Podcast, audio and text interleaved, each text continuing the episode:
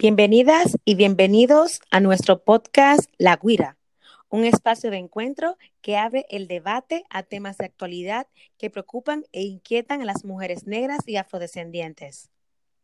En este espacio de comunicación liderado por voces de mujeres afrocaribeñas, buscamos conectar para exponer y escuchar sobre realidades, experiencias y referentes. Yo soy Yania Concepción. Y yo, Georgina Marcelino. Bienvenidas a La Guira.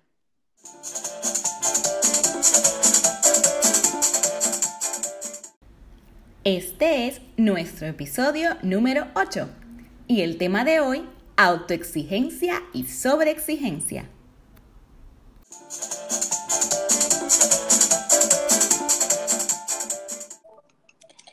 Bienvenidas y bienvenidos a otro episodio más de La Guira. En esta ocasión vamos con nuestro episodio número 8 sobre, sobre exigencia y autoexigencia, un tema que realmente nos, nos conecta mucho. ¿Eh, hermana, ¿qué tal estás? Muy bien, ¿cómo están todas nuestras oyentes? Bienvenidas a este nuevo episodio de La Guira Podcast. La verdad es que el tema está muy, muy interesante. Vamos a hablar de como bien has dicho, hermana, de esa autoexigencia y la sobreexigencia.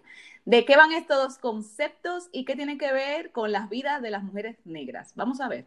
Así es. Vamos a empezar primero con el tema eh, de sobreexigencia y, y cómo juega ahí un, papel muy importante el capitalismo y el racismo institucional que por ejemplo, si nos situamos eh, aquí en, en, España, en las personas migrantes, eh, ¿Cómo te plantea, o sea, esa presión, si tú vas a la escuela, a los institutos, cómo comienzan ahí a, eh, a comenzar a formarte esa idea de que si tú no eres de este, esta, llegas a este nivel o a esta categoría, no vales, que para poder resaltar tienes que llegar a esto, pero ojo también, metiéndole la raza ahí, cómo se influye, porque ahora lo que mandó el capitalismo es de producción, producción, producción, producción.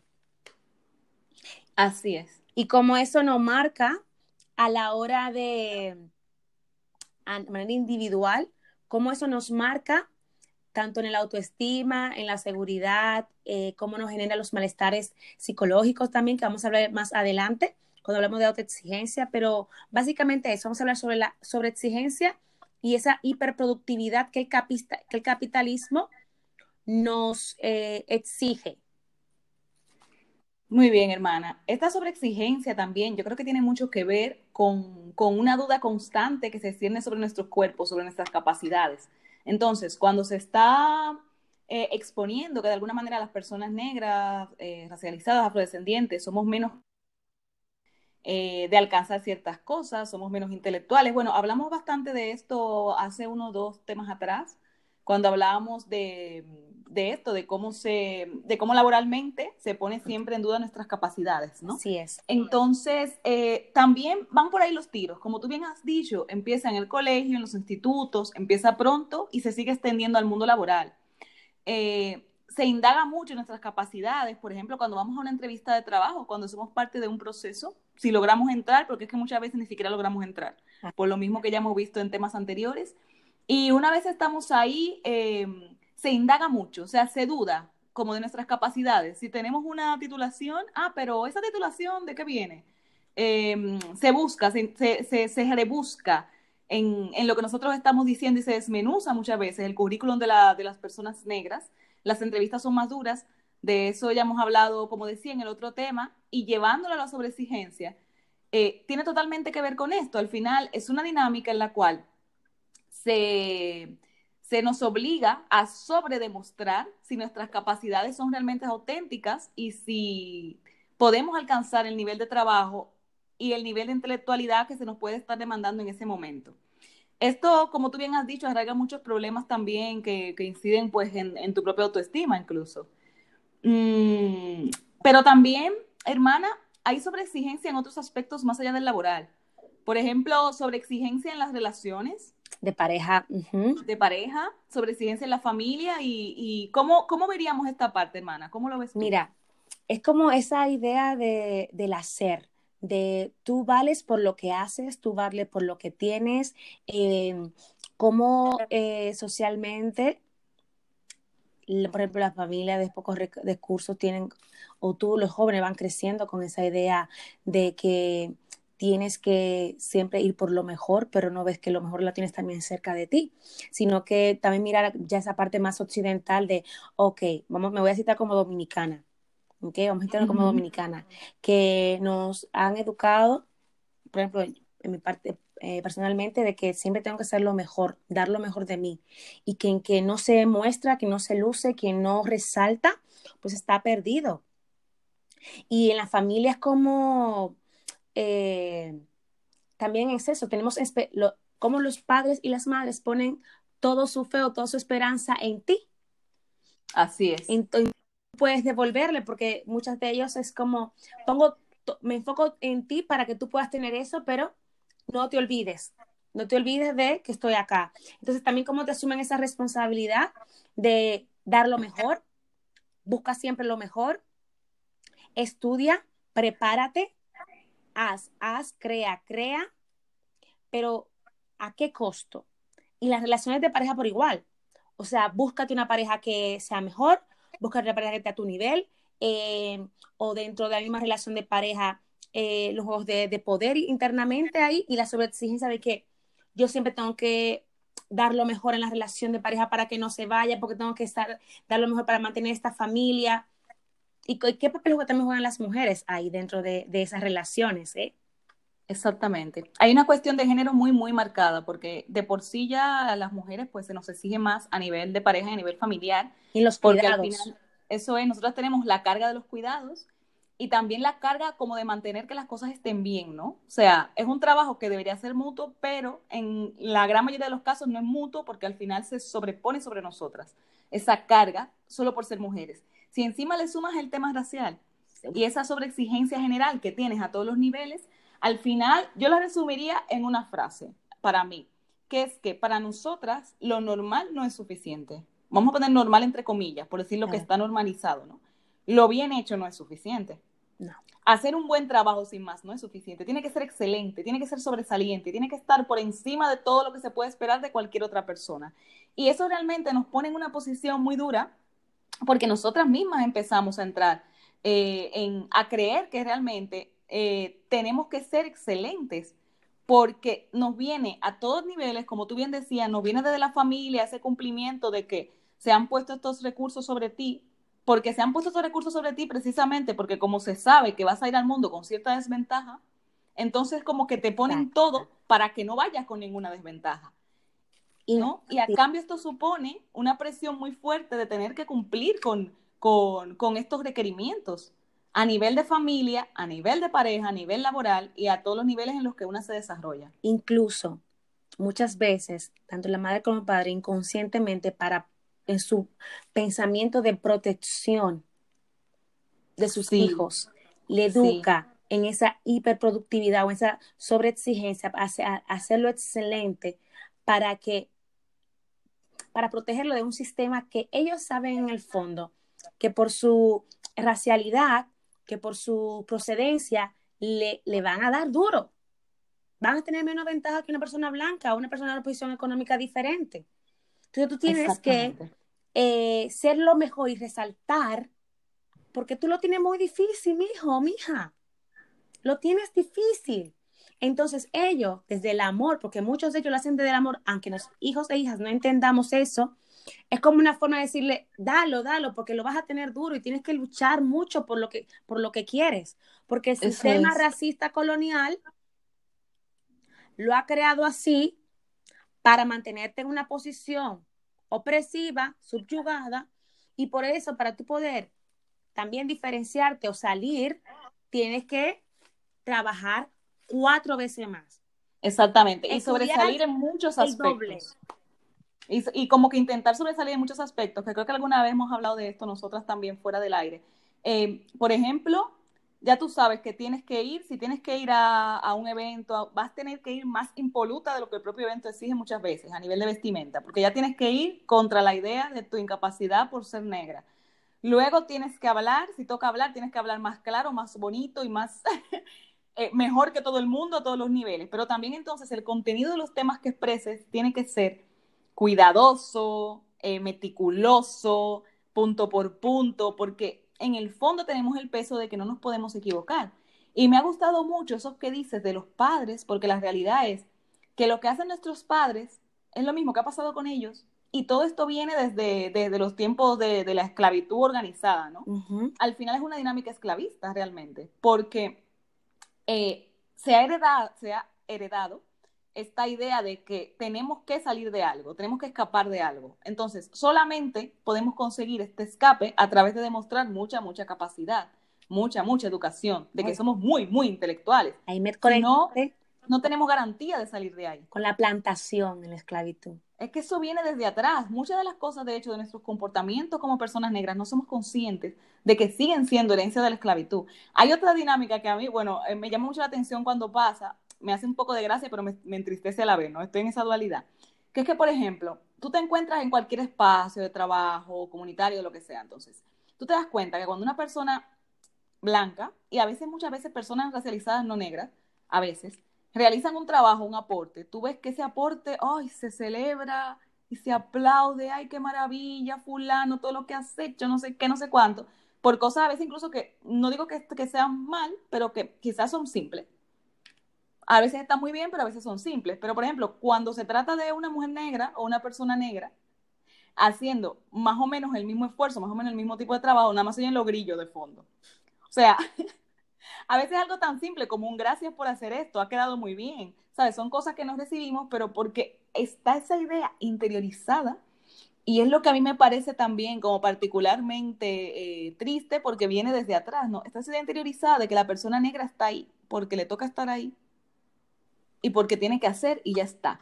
No se piensa que también para nosotras supone, suponen esfuerzo hacer las cosas Claro, un esfuerzo y que hemos hecho un trabajo y que hemos tenido que desarrollar una capacidad para hacer esas cosas. Entonces, esto también pasa mucho, a mí me llama mucho la atención. Es como, eh, claro, como se supone que a ti lo que te toca es trabajar, yo no valoro que realmente tú has hecho un esfuerzo o que has hecho algo que ha alcanzado un mérito lo suficiente para que ese mérito se te reconozca.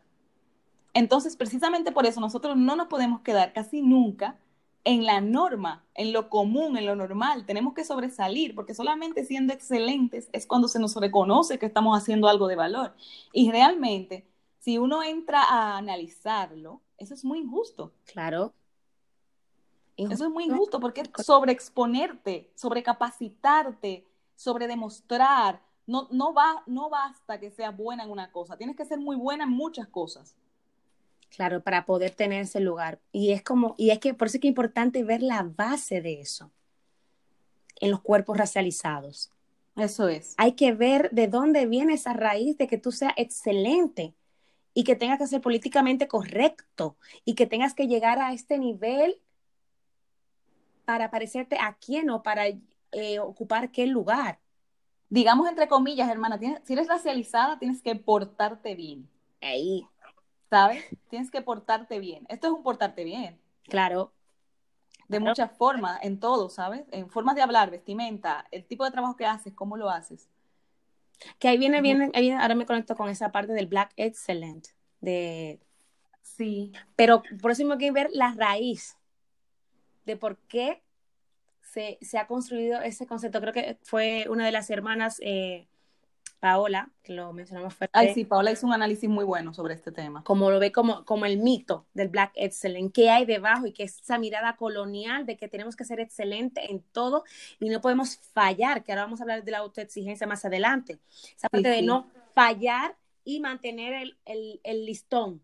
Y tú estás... Porque la única opción es ser excelente. Claro, Pero ¿qué pasa cuando por X o Y no puedes ser excelente claro. en lo que se te está exigiendo? ¿Qué pasa? Que otras personas, pues, no, no les pasa nada, no le tienen mayores consecuencias. Pero para O sea, ti, la Pero para condena una, uh, es mucho duro. mayor, es mucho más fuerte, mucho más vera, mucho más dura. Entonces, esa condena por esa sobreexigencia de que no das en el trabajo, imagínate, hermana, que estás tú compartiendo con tus, con tus compañeros y ¿no te ha pasado que, por ejemplo, tú estás trabajando y a ti se te exige más que la otra persona? a mí me ha pasado de todo. Pero sí, sí, sí, sí, sí. Sí, sí, es así, o sea, y, y, y ves, por ejemplo, yo lo que, lo que veo es que otras personas en trabajos, cuando estás en equipo, bueno, diverso, vamos a decir, bueno, que estás tú, que hay personas como de, que hay que distintas diversidades, tú te das cuenta que otras personas tienen también como un margen de error muy amplio, Mm, ¿no? Para equivocarse, para meter la pata, es que metió un número que no era, es que tienen como ese margen de error muy amplio. Nosotras no tenemos ese margen de error. No, no tenemos ni nos lo permitimos también por, por eso que hay detrás. Por eso que hay detrás. Y ahí entramos al tema de la autoexigencia. Ahí. No darnos ese margen, no darnos ese espacio, no darnos eh, esa comprensión, autocomprensión y también enseñar a la otra persona que tengo mi derecho y que tengo derecho a no ser siempre excelente y que tengo mi derecho a no estar siempre en excelencia o hacerlo todo bien como ellos esperan de mí. Exacto. Por su mirada colonial y racista. Eh, también entender, darme el permiso y cómo, y que mi valía, mi valía no, no, no dependerá de esa excelencia. Porque cuando tú aprendes eh, a, a descodificar la autoexigencia y dónde viene la raíz, ves cómo te maltratas a ti misma y cómo se te genera malestar psicológico y emocional, cómo se te aumenta el estrés, la ansiedad. Cuando no cumples, cómo la culpa es como esa piedra en los hombres que no te deja ni avanzar, porque siempre Sí. con una mirada exterior. La autoexigencia y la sobreexigencia es creada desde una mirada exterior a lo que están esperando de mí y que yo debo llegar a ese listón. Claro. Lo que pasa es que al final se te exige tanto, se nos exige tanto, que acabas exigiéndotelo tú. Sí, entramos a ese juego. Entonces, Cabrón. ese espacio de que no se te permite el error, entonces yo empiezo a exigirme y yo me dejo de permitir el error. Entonces, volviendo por ejemplo al tema de los estudios, también tú tienes que tener esta excelencia en los estudios, este ser el mejor o de los mejores, o tener los méritos, tener los puntos, tenerlos, porque perteneciendo también a la comunidad negra y afrodescendiente, a otras comunidades racializadas, tú sabes que quizá esta sea tu única vía de crecimiento. O sea, en el fondo también sabes eso. Entonces se combina la sobreexigencia que te viene del exterior con la autoexigencia que tú mismo pones con la realidad de que quizás la única fórmula para tú llegar a un término dentro de lo que se establece como normal sea tú tener una sobrecapacidad para lo que se te está pidiendo. Porque muchas veces también nos pasa, no sé si te ha pasado, hermana, a mí sí, y sé que a otras hermanas también, que muchas veces tú estás, em, tú te encuentras en un puesto de trabajo o en una situación de estudios o presentas quizá un proyecto, diferentes cosas, ¿no? Y te das cuenta que realmente lo que tú has hecho está por encima de lo que se está pidiendo para eso. Pero sin embargo, la evaluación que estás recibiendo es como si estuviese al mismo nivel. Exacto, sí. Y es dura la sensación, hermana. Es fuerte eso. Lo que tienes que gestionar Es ahí emocionalmente es duro, es muy duro, muy duro. Porque dices, pero a ver, no voy a encajar. Esto no quiero encajar, pero sé que puedo estar ahí. Eso es. Y comienza como ese autocuestionamiento también. Por ejemplo, también en realidad ahí de, en este tema de la autoexigencia, es como el no fracaso, o el, el fracaso Exacto. desde esa mirada capitalista de algo negativo. De que si no llego a, a ese punto, pues he fracasado y ya no, ya no, ya no sirvo para nada. Claro. El Yo también veo, bueno, sí, sí. Eh, también veo, por ejemplo, que esta autoexigencia que nos, eh, que ejercemos sobre nosotras mismas tiene mucho que ver con que en realidad estamos también en un, como en un umbral de competencia más fuerte, uf, sí, mucho más fuerte. Entonces, claro, yo tengo que ser buena o muy buena porque también como tengo que, además de competir con otros, que estos otros pueden ser cualquiera, pueden ser otras hermanas, puede ser, puede ser cualquiera, otras comunidades racializadas, gente no racializada, igual. Pero claro, yo estoy en, ese, en esa competencia como estamos todos, pero Ujú. es que además yo estoy enfrentando estereotipos que se han cernido sobre mi cuerpo.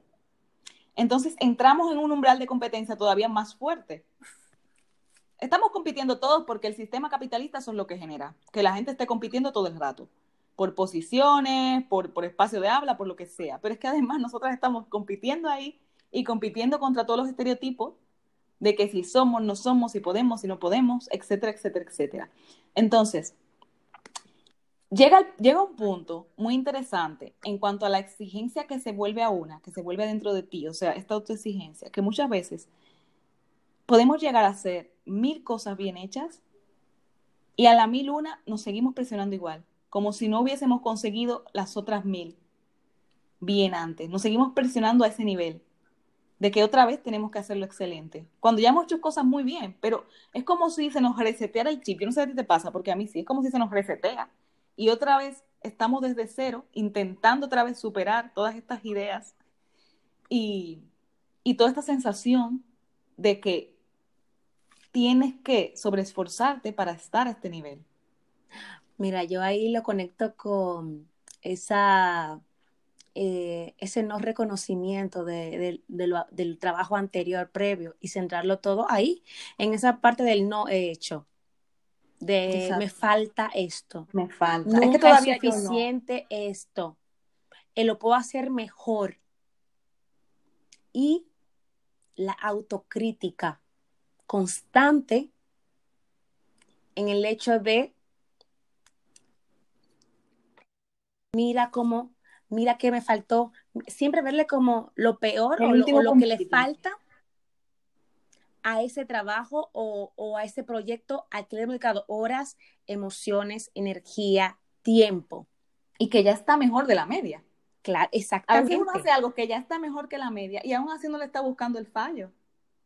Es muy fuerte, o sea, una misma, porque yo lo he hecho un millón de veces, y, ves una cosita que, que, no ha quedado tan bien y ya te, te vuelve lo que esa cosita, porque Porque como el nivel de, autoexigencia que uno tiene es tan fuerte, claro. aún estando las cosas bien, tú estás rebuscando, espérate, no, no, no, ahí hay un puntito azul, que ese puntito azul no iba ahí. Es que solamente vemos los errores de forma exagerada y magnificada. Exacto, lo es como tú, eh, tú vienes siendo como tú, la propia jefa tuya, que te está dando ahí observando para verte lo que no es, tú eres peor que tu jefa. Eso es. Porque ahí estás eh, como te han exigado que en esa sobreexigencia tú tienes que ser la mejor siempre y no te puede, no puedes fracasar, pues tú te, mm, te metes ahí mismo la presión. No se te puede salir una línea, por decirlo de alguna manera. Entonces, ¿cómo eso afecta tu valor personal? Ay, tu percepción sobre ti mismo. Es que psicológicamente tiene un impacto importante. Y la autoestima, hermana. Una lucha eterna con la autoestima, porque en el momento en que tú sientes que no puedes fracasar, que no es, que no es un buen sentimiento porque realmente sí podemos fracasar, pero claro, al tú autopresionarte al punto de creer que no puedes fracasar, eso te inestabiliza totalmente tu autoestima y tu propia seguridad. Porque al mínimo fracaso te fustigas. Claro. Porque tú no puedes. Y es como que, ¿qué acabo de hacer? Acabo de meter la pata. Y es como una cosa enorme ahí que te crece desde adentro, ¿no? Por ese deber ser. Por ese deber ser. Ese cumplir con las expectativas exteriores. Eso es. Porque realmente, como dijimos, es, es menospreciarte tus propios logros para cumplir las expectativas o el, el, o cómo se te va a, a resaltar o valorar externamente. Y es lo que yo siempre digo, si dentro de la casa no nos reconocemos y apreciamos los logros, el tiempo, las emociones con que estamos haciendo ese trabajo, difícilmente la persona a quien le vayamos a entregar eso o lo, con quienes estamos trabajando van a verla con la misma energía, con el mismo amor que nosotros estamos poniendo. Eso es. Que esa es la parte que, que debemos desconstruir. Hacemos las cosas por como nos están viendo, porque realmente estamos disfrutando. ¿De dónde viene esta autoexigencia? ¿Por qué ese deber ser? Esa sobreexigencia, esa realmente está equilibrada. Exacto. Realmente es, nos permite ser consciente de, lo, de, las cosas que estamos haciendo bien, que, nos está, que estamos disfrutando, o solamente estamos poniendo la energía para cumplir esa expectativa exterior, esa exigencia, porque ahí está la parte racial cuando yo identifico que estoy en mi trabajo y porque soy una persona migrante y por todo lo que eso conlleva y la mirada exterior que tengo, ¿cómo yo puedo gestionar esa parte también? Esa excelencia. O sea que hay que ver los, todos los factores que están involucrados ahí. Y que aunque recibamos esa presión, nosotras mismas tenemos que aprender a manejarla. O sea, entender que, por ejemplo, habrá cosas que vamos a poder mejorar y habrá cosas que no. Hay cosas que vamos a hacer excelente hay cosas que solamente vamos a hacer bien, muy bien, y que tenemos el mismo derecho que cualquiera. Entonces también entra mucho que mientras nos están bombardeando de esta manera desde fuera, también nosotras empecemos a gestionar nuestras propias capacidades y la propia compasión con nosotras mismas. de decir, oye, esto no está perfecto, perfecto, pero esto ya está bien así. Esto lo puedo dejar así, porque esto ya está cumpliendo con lo que tiene que cumplir. Y también cuando nos equivoquemos, aceptar esos fallos y aprender de ellos, analizarlos desde aprendizaje, decir, mira, he cometido este error, para la próxima lo puedo hacer de tal manera, pero no me voy a fustigar porque lo he cometido. Claro. Ya está. O sea, esto puede salir así. Por ejemplo, ya es la lección que me he aprendido también para mí misma, que mira, esto va a salir así, lo siento, o sea, esto ya está bien. Si me llevo de mí, claro, si me llevo de mí, al final las cosas lo que hacen también muchas veces es que como nosotros enfrentamos esto, también a veces dejamos de hacer cosas. Así es. Porque al no verlo perfecto, perfecto, perfecto, perfecto, perfectito, entonces decimos, no, no, no, esto no sale. Y no, a veces sí tiene que salir así. Está bien. Y está bien. Fíjense, e, esto es muy fuerte porque esto lo decía, ay, no me acuerdo quién, pero bueno, lo decía en un evento feminista no hace mucho. Fíjense en cómo los hombres no, no tienen ningún inconveniente para sacar cosas que están regular y enseñarlas como que han descubierto las ruedas por segunda vez. Y nosotras ahí volviéndonos locas, con, con cosas que ya están muy, muy bien. Claro, ese, es que es ahí es, ese reconocimiento, ese está bien, lo he hecho bien, hasta donde he podido y con la intención que he podido. Eso es. Ese es eh, también esa regulación del conflicto interior, o sea, es como, a ver, Yania, a ver, Georgina, lo has hecho. Ya. Regula, o sea, ya. ya, hija, cálmate. lo fácil. lo fácil. Y, y, también aprender ahí es como aprendizaje, aprender a, manejar eh, la frustración con nosotros mismos. Eso es. Hay que aprender a manejar también ahí, como dije, ese conflicto interior de lo que debo o lo que estoy haciendo, o sea, ese reconocimiento, esa compasión, esa generosidad y esa solidaridad con nosotras. Exactamente, que es con quien primero tenemos que ser solidarias, antes que con cualquiera. Y compasivas. Exactamente, porque si no, el estrés y la ansiedad nos va a matar. Sí. Nos va a acabar la salud emocional y física y espiritual y mental. Entonces, ¿eres tu aliada? Ahí. ¿O eres tu monstrua? la que está ahí, claro, con... Otra enemiga interna, tú misma ahí. Como que no hay suficientes afuera. También vas a estar tú.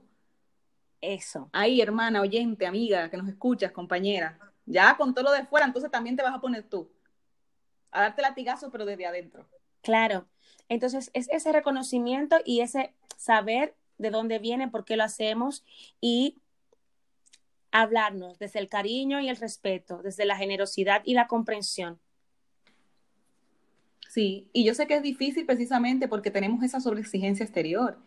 Y es verdad que cuando nos equivoquemos va a ser como más duro, vamos a tener menos margen. Es cierto, es una realidad. Tenemos em, las personas racializadas en general y sobre todo las personas negras y afrodescendientes, sí, tenemos menos margen de error que la mayoría, eso es una realidad.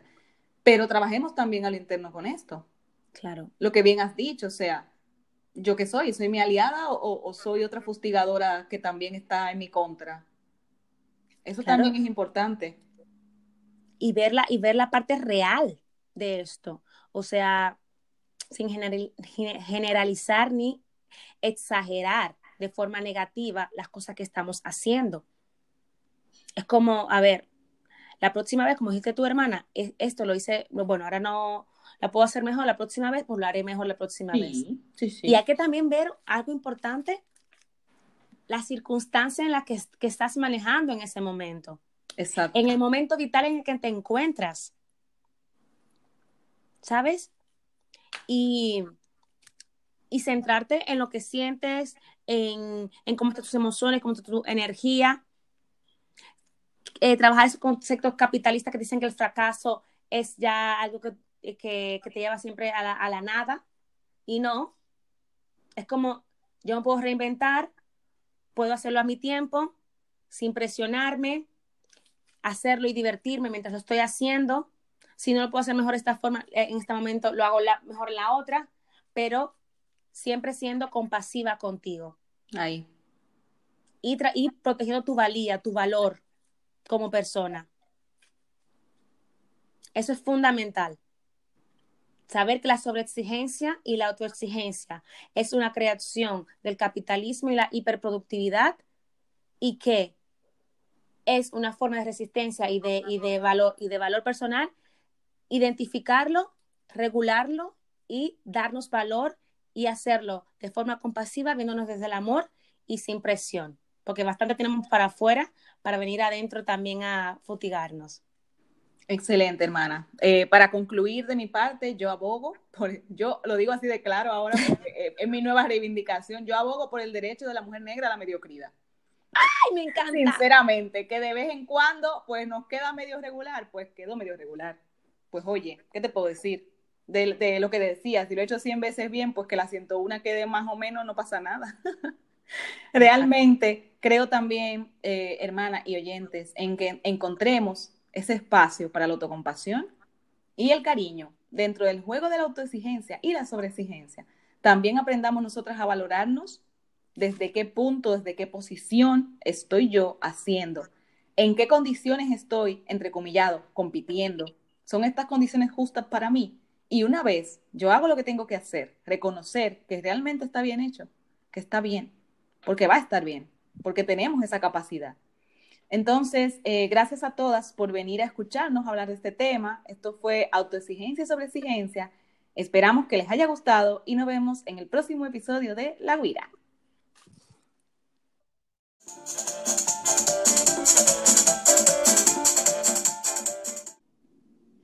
Gracias por acompañarnos. Esperamos que este tema haya sido de tu interés y agradecemos haber compartido esta experiencia junto a ti. Como siempre, nuestra intención es que aprendamos y reflexionemos juntas. Esperamos encontrarnos contigo en el siguiente episodio de La Guira.